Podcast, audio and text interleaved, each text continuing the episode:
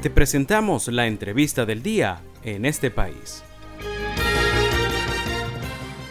Y pues precisamente como lo leímos en nuestra ronda de titulares, eh, tienen, reseñan un, un pronunciamiento de SECODAP. SECODAP exige al Tribunal Supremo de Justicia que pasaportes de niños, niñas y adolescentes sean gratuitos. Y para conversar sobre el derecho a la identidad de niños, niñas y adolescentes venezolanos, tenemos en la línea telefónica a Carlos Trapani. Él es abogado, coordinador general de SECODAP, además es investigador de la Universidad Católica Andrés Bello y especialista y además defensor de niños, niñas y adolescentes. Buenas tardes, Carlos. Bienvenido en este país.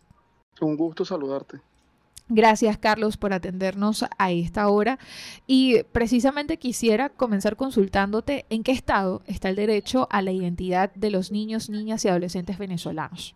Fíjate que aquí tengo que hacer un recuento histórico. Eh, desde el año 2014, a finales del año 2014, se reforma la ley de timbre fiscal. Al reformar la ley de timbre fiscal se modifica el artículo 7 y se elimina la exoneración de tasas para la emisión de pasaportes a niños y adultos mayores. Entonces, a partir de ese momento, el SAIME empezó el proceso de cobro de tasa. Y es un valor que se va y progresivamente incrementando. Hasta el año 2018, el incremento fue de 2.200%. A partir del año 2018, la tasa se ancla al petro y por lo tanto, bueno, los montos también se incrementan. Y esta reforma violó y viola el principio de gratuidad que la LOGNA establece. La LOGNA dice que todo trámite o solicitud relacionada a un niño es gratuito y se despacha con total preferencia. Por lo tanto, hay una contradicción entre normas, entre la ley de timbre fiscal y la LOGNA.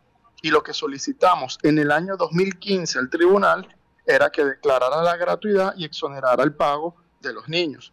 Ocho años después, el 28 de abril, el tribunal, la sala constitucional, alegó que SECO abandonó el trámite, que no hubo interés. Pero lo que no dice la sala es que eh, el expediente se encontraba en fase de sentencia.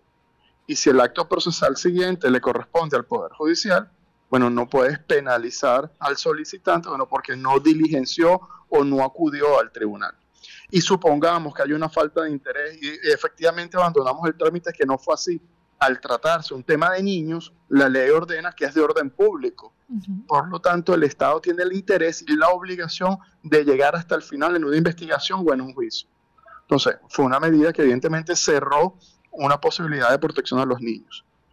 Ahora bien, como el abandono de trámite extingue el proceso, pero no la acción, nosotros el 6 de junio de este año, el martes pasado, presentamos otra vez el recurso y volvimos a solicitar la exoneración de las tasas para el pasaporte de los niños. Carlos, ¿ustedes desde SECODAP tienen algún registro de actualmente cuántos niños, niñas y adolescentes pudiesen estar fuera, digamos, por esta limitante de no contar con, digamos, se ven afectados por esta medida de que el pasaporte sea pago? Es difícil, no tenemos esa data porque es muy complejo calcularla. Por ejemplo, una familia de mamá, papá, con un hijo adolescente y un niño de tres años. Cuando sacamos el valor conjunto del pasaporte, esa familia necesita más de 700 dólares. Evidentemente no todas las familias tienen la capacidad económica para poder cubrir estos gastos. Y insistimos, la LOGNA reconoce que el niño tiene derecho a obtener documentos públicos de identificación.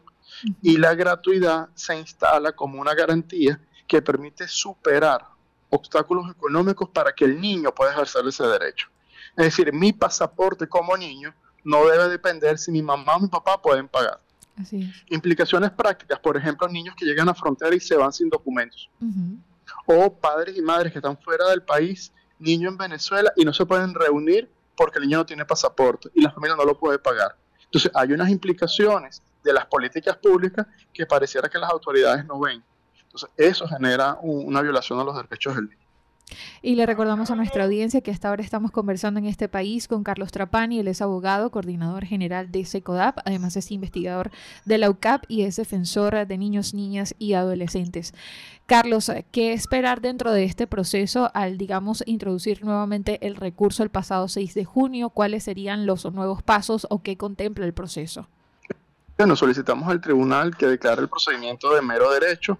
Eso significa que no hay proceso de prueba y debería ser un proceso que no se extienda. Esperemos que el proceso no se extienda a ocho años más. nosotros empezamos esta exigencia no el martes, lo empezamos el 28 de enero del año 2015.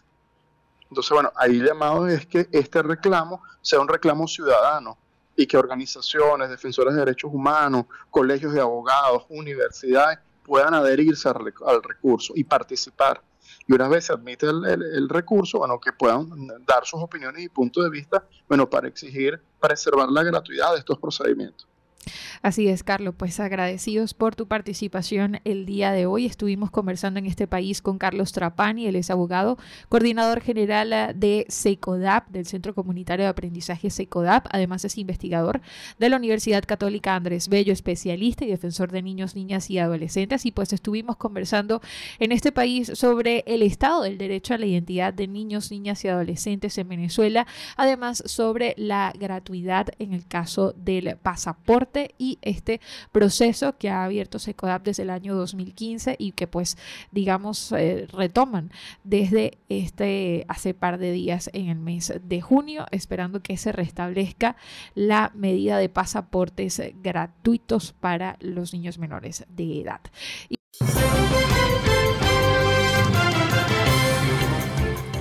Esto fue la entrevista del día en este país.